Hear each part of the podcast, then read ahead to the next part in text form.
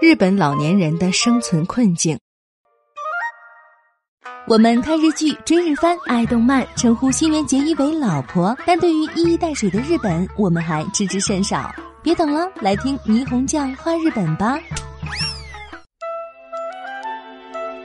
在日本，老年人家庭指的是只有六十五岁以上人口的家庭，或者是六十五岁以上的老人与他们未满十八岁的子女组成的家庭。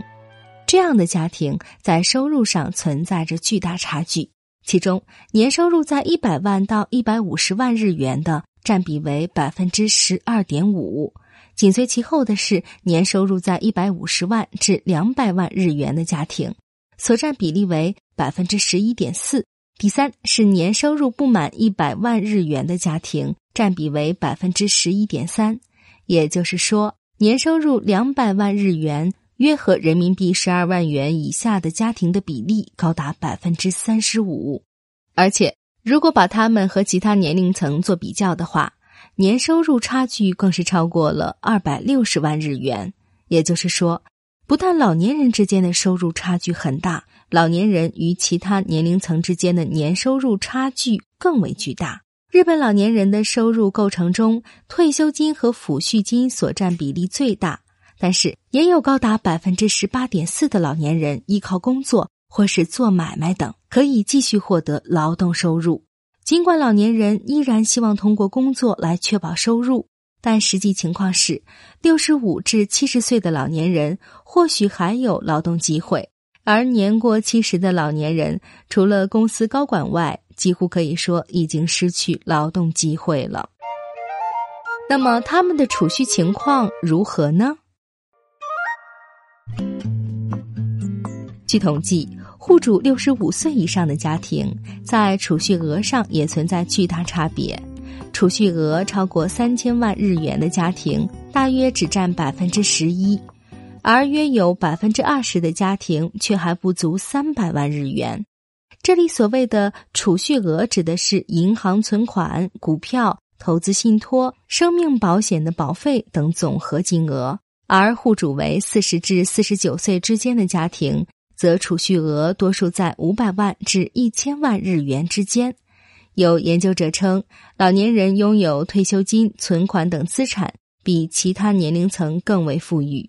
确实，约有百分之二十的老年人拥有巨额存款，资产雄厚，年收入颇为可观，生活富足。但是，有关调查数据同样揭示了，有高达百分之八的老年人储蓄额不足一百万日元，生活甚为窘迫。日本内务府一项以六十五岁以上男女为对象的调查结果显示，约有百分之二十六的老年人认为生活很艰难或有点艰难。而同时进行的另一项有关每月家庭收支的调查结果显示，约有百分之四十的老年人或是几乎每月赤字，或是时有赤字，存在着入不敷出的情况。与其他年龄层的比较结果显示。老年人内部的基尼系数差别更为悬殊，约有百分之二十至百分之三十的六十五岁以上老年人处于极为严峻的状况之中，需要列入实施经济援助的考虑范围之中。而且，仅从经济上对老年人进行援助是不够的，护理和医疗等公共服务措施也应该同时并重。对于老年人来说，如何面对和应对疾病是一个极其重要的问题。据调查，在老年人中有诉求者率，也就是除了住院病人以外，一千人中感到自己患有疾病或受了伤的人数比例超过百分之五十，其中腰酸背痛等症状居于首位，而且超过六成的六十五岁以上老年人经常去医院看病，和医院打交道也成了他们的必修课。主要困扰老年人的疾病包括高血压、腰腿痛、糖尿病和牙疼等。此外，老年人身体机能的退化给他们的日常生活也带来一定程度的影响，诸如行动不便、外出困难等。而过了七十五岁，有上述困难的老人就更多了。那么，他们的医药费情况又如何呢？在日本，一个人一生所花的医药费平均约为二百二十万日元，约合人民币十三点五万元。其中，七十至七十四岁这个年龄段花费的最多，而到了九十五岁，医药费反而不再有什么花销，任其自然死亡。这样听起来多少令人感到有些残酷。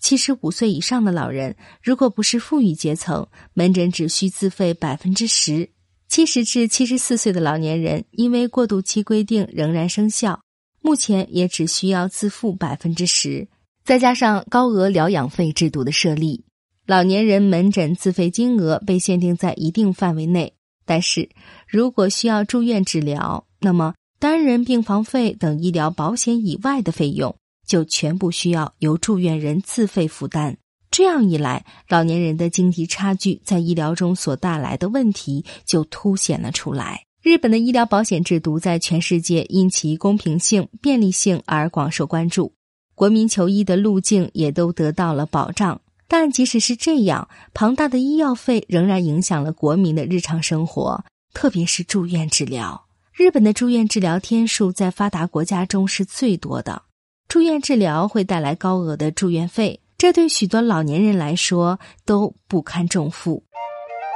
需要护理的老人不断增加。除了医疗以外，还有许多老人需要利用护理服务。现在，六十五岁以上的老年人约有两千九百万人，其中的四百五十万人被认定为需要接受护理者。也就是说，七个人中就有一个老年人需要护理服务。利用这项服务，必须由本人提出申请，所以不排除在没有提出申请的人群里存在着潜在的需护理者这种可能性。而且可能还不是一个小数目。不管怎样，护理服务已成为老年生活中不可缺少的部分。今后这部分人还会越来越多。此外的一个重大问题是不断增加的老年痴呆症患者。据估计，日本今后患有老年痴呆症的人会越来越多。现今不到两百万人的老年痴呆症患者，到二零三五年将翻一番。也就是说。七八个老年人里面就有一个老年痴呆症患者，可以想见，在不远的将来，由患轻微老年痴呆症的妻子或丈夫照顾重度老年痴呆症丈夫或妻子的光景。护理患有老年痴呆症患者的最大问题是如何保障他们干净的饮食和居住环境。比如，冰箱里如果堆满了已经过期的食物，那就会对他们的饮食健康带来极其不利的影响。再加上很多患者不认为自己患有痴呆症，拒绝服务机构的援助，这样针对他们的日常健康监管制度就无从建立。不光如此，他们当中很多人还将福利人员的探访、志愿者的非正式服务都拒之门外。庆幸的是，日本的有关部门已经认识到这些问题的存在，并开始着手培养老年痴呆症的支援人员。今后。独居老人无疑会进一步增加，其中的老年痴呆症患者的比例也会越来越高。因此，避免他们自我孤立、游离于护理及医疗服务之外，也成为了今后老人护理中需要重视的一大问题。